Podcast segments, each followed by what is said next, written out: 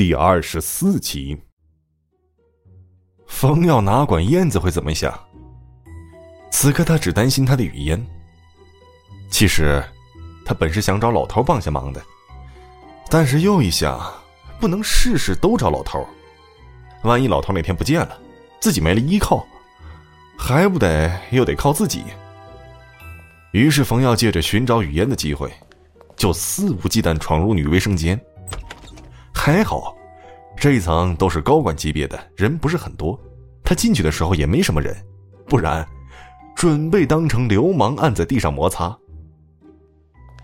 搜索一番之后，冯耀也正奇怪，这连卫生间都搜了，怎么会找不到人呢？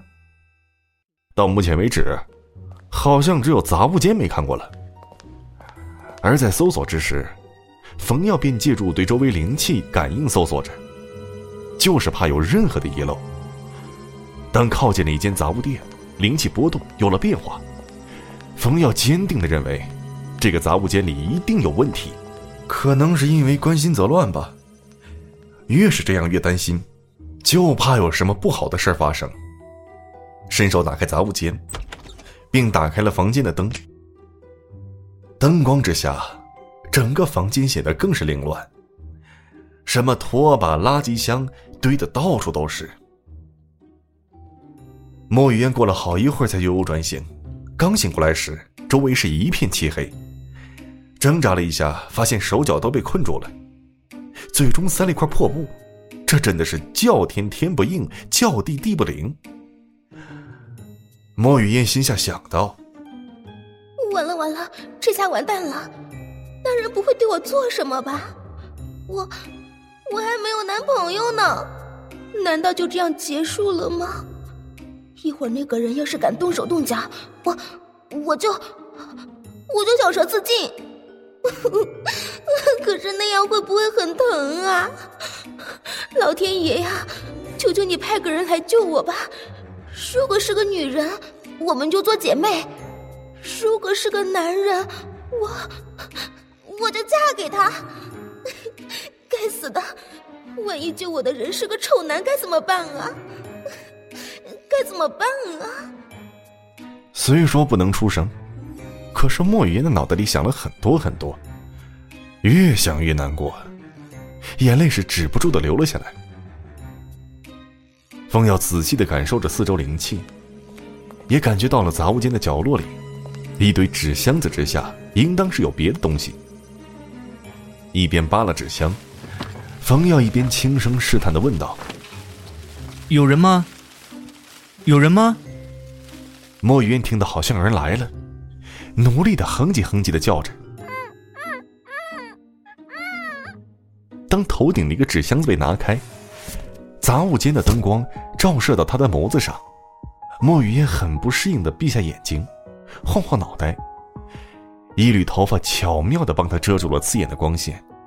而在此时，才看到光晕下的一个人影，心中祷告着：“一定不要太丑，一定不要太丑。”冯耀搬开箱子之后，果真见到角落里有一个头发乱糟糟、嘴巴还被一块抹布塞着的人后，冯耀加快动作，很快清理开了碍事的东西。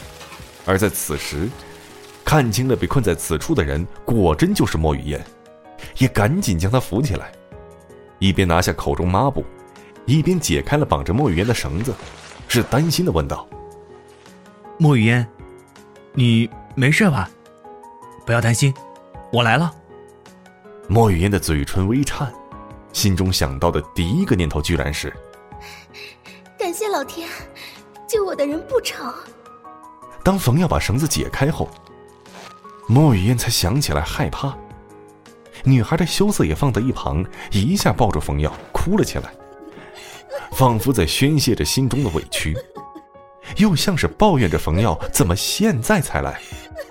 要是放在以前，冯耀面对此情此景，暖香入怀，早就开心的不得了了。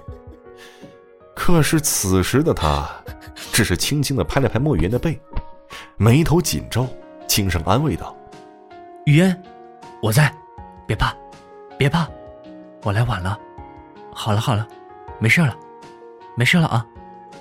其实冯耀内心此时已经有了极大变化，在面对莫雨嫣时，他总会收起平日的玩世不恭。莫雨嫣趴在冯耀肩头哭了好一会儿，才渐渐收住，低头摆弄着衣角，有一点不好意思的说道：“谢谢你，冯耀，我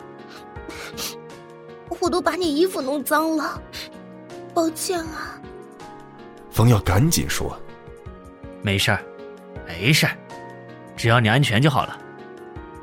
场面有些尴尬，而顿了一下，冯耀接着又问道：“雨嫣，到底发生了什么？你怎么会被人绑到了这里？”莫雨嫣刚准备说，冯耀打断他道：“不急，我们边走边说。燕子还在外面等着呢。”而说着，冯耀扶莫雨嫣出了杂物间。莫雨嫣是边走边恨恨的说道。就是昨天在人才市场那个人。而说着，莫雨嫣又低下小脑袋，还用眼睛偷偷瞄着冯耀，低声说着：“对不起啊，昨天我误会你了。对不起，你，你不会怪我吧？”“嗨，怎么会？我怎么会怪你呢？要怪就怪那个死变态！要是让我抓住，一脚踢烂他的屁股！”冯耀安慰着莫雨嫣，并对他露出了阳光般的笑容。莫雨嫣见到冯耀没有怪他的意思，转而立即又变成了个快乐的小鸟，一边整理刚才弄乱的头发，一边歪着脑袋笑着看向冯耀。在他心中，此时觉得冯耀像是一个会保护他的大哥哥，很亲切，很温暖。而冯耀看着这个如同精灵般的女子。心中想的是：“我一定会好好保护你的，放心吧。”俩人是边聊边走，很快回到了燕子身旁。隔着老远，就看到燕子焦急的望着冯耀他俩的方向。看到冯耀跟前的莫雨嫣出现之时，激动的用力挥了挥手臂。本节目由 FaceLive 声势工作室倾情打造。FaceLive 声势工作室，声势最擅长，祝您声名千里扬。